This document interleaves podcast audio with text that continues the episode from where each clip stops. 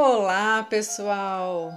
Tudo bom com vocês? Aqui quem fala é a Júlia. Estamos lendo o livro Despertar do Tigre, Curando o Trauma, de Peter Levine. Vamos continuar o capítulo que a gente iniciou no último áudio, que é o capítulo 15, a 11 hora, Transformando o Trauma da Sociedade.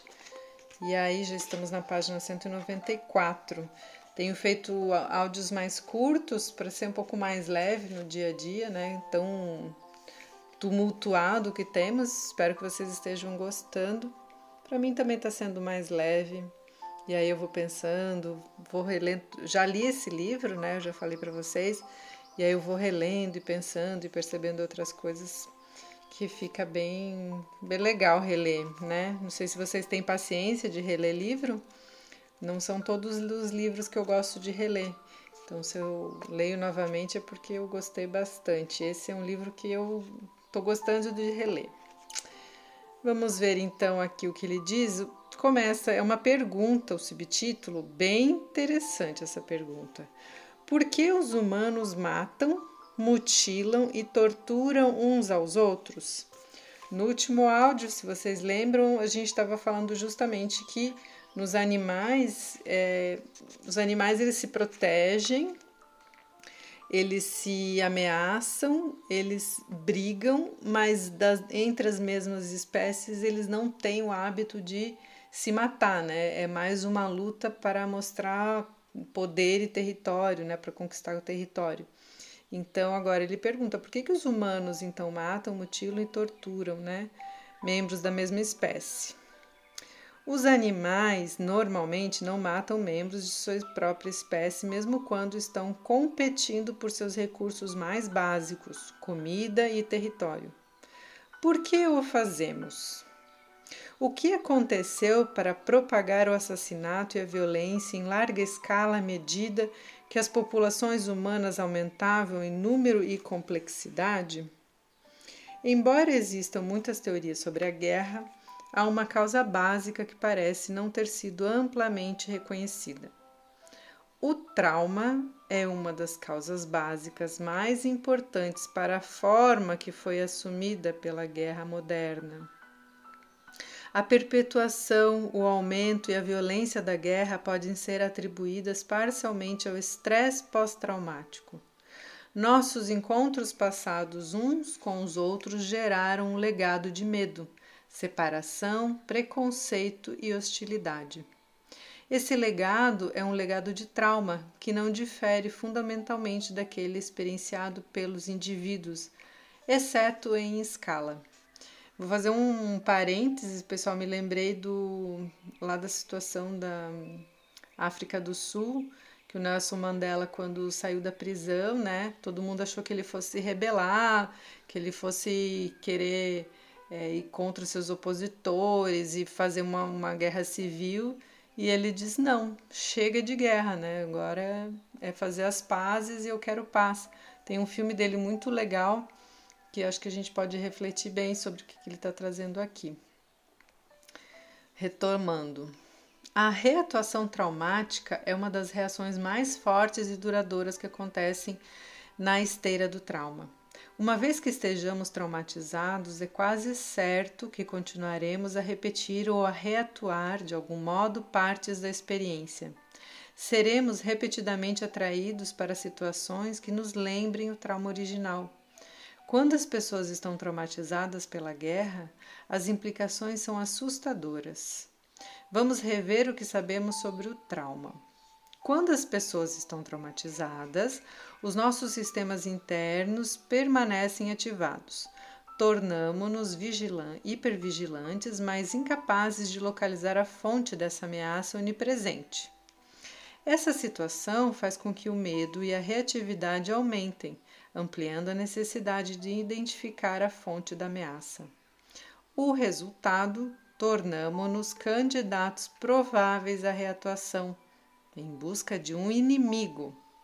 Imagine agora toda uma população com uma história pós-traumática semelhante. Agora, imagine duas populações assim, situadas na mesma região geográfica, talvez com idiomas, cores, religiões ou tradições étnicas diferentes. as consequências são inevitáveis. A ativação perturbadora, com sua percepção contínua de perigo, agora está explicada. A ameaça foi localizada. São eles. Eles são o inimigo. O impulso de matar, torturar e mutilar aumenta. Esses dois vizinhos parecem compelidos a assassinar um ao outro. Eles destroem os lares, as esperanças e sonhos uns dos outros. Ao fazê-lo, matam seu próprio futuro. A guerra é complexa e dificilmente pode ser atribuída a uma única causa, mas países próximos têm uma tendência perturbadora a guerrear entre si. Esse é um padrão que tem sido repetido numerosas vezes na história da humanidade. O trauma tem um potencial assustador para ser reatuado sob a forma de violência. Os sérvios muçulmanos e croatas têm repetido sua violência como replays virtua virtuais instantâneos das duas guerras mundiais, e talvez isso possa sair tão longe no tempo até alcançar o Império Otomano. As nações do, do Oriente Médio podem seguir seus replays até os tempos bíblicos. Em locais onde não se repetem guerras com o tipo de ferocidade e brutalidade que é visto sistematicamente no mundo, prevalecem outras formas de violência. Assassinato, pobreza, moradores de rua, abuso infantil, perseguição e ódio racial e religioso estão todos relacionados à guerra. Não existe modo de evitar os efeitos traumáticos posteriores à guerra. Eles atingem todos os segmentos de uma sociedade. Círculo de trauma, círculo de graça. Os bebês saudáveis nascem com um conjunto complexo de comportamentos, sentimentos e percepções. Esses elementos facilitam a exploração e a formação de vínculos e, finalmente, levam a comportamentos sociais saudáveis. Esses comportamentos que promovem a vida sofrem interferência quando os bebês nascem no ambiente de estresse e trauma. Em vez de inclinar-se à exploração e formação de vínculos, esses bebês são inibidos e exibem comportamentos de medo e de retraimento. Serão menos sociáveis e mais inclinados à violência, ao se tornarem crianças e adultos.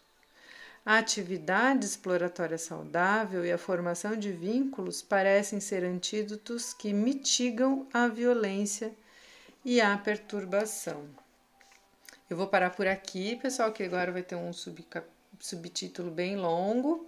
E aí, finalizando né, esse áudio, ele traz essa questão da o quanto, se a gente tem um vínculo saudável, se a gente tem uma, um início de vida com bons boas relações, a gente talvez não vá é, ter um vínculos disfuncionais na vida adulta, né? Atividade exploratória saudável, a formação desses vínculos são antídotos que mitigam. Então, o que ele vai dando a, a, a intenção, a sensação de que ele quer dizer aqui é que se a gente pode curar o trauma, né?